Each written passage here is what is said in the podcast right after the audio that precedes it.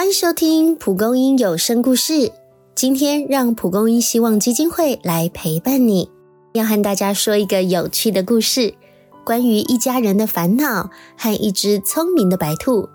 让我们一同进入这个家庭的庭院，看看发生了什么有趣的事情。鹏鹏家是一栋独立院落，最近有个朋友要出远门。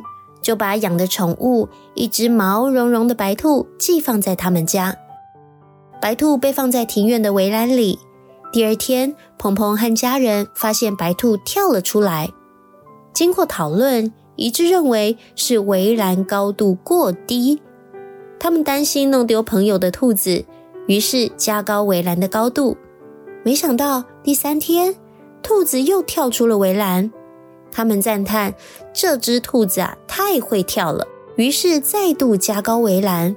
第四天，白兔还是跳出了围栏。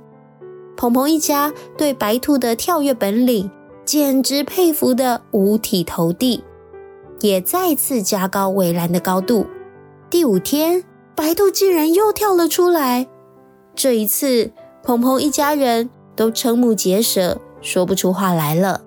这时，他们隔壁的邻居手持浇水器，一边浇花，一边悠悠地说：“围栏加的再高，门没关是没用的。”邻居说完，鹏鹏和家人不约而同地望向围栏的门，果然没关。他们再度瞠目结舌，说不出话来。听完故事，让我们想一想。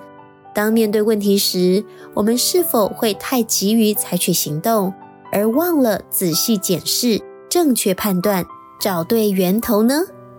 有句话说：“你们要谨慎行事，不要像愚昧人，当像智慧人。”在生活中，让我们一起练习更灵活的应对变化和挑战，而非执着于单一的解决方式。希望你喜欢今天的故事。欢迎在下方留言或到脸书与我们分享互动。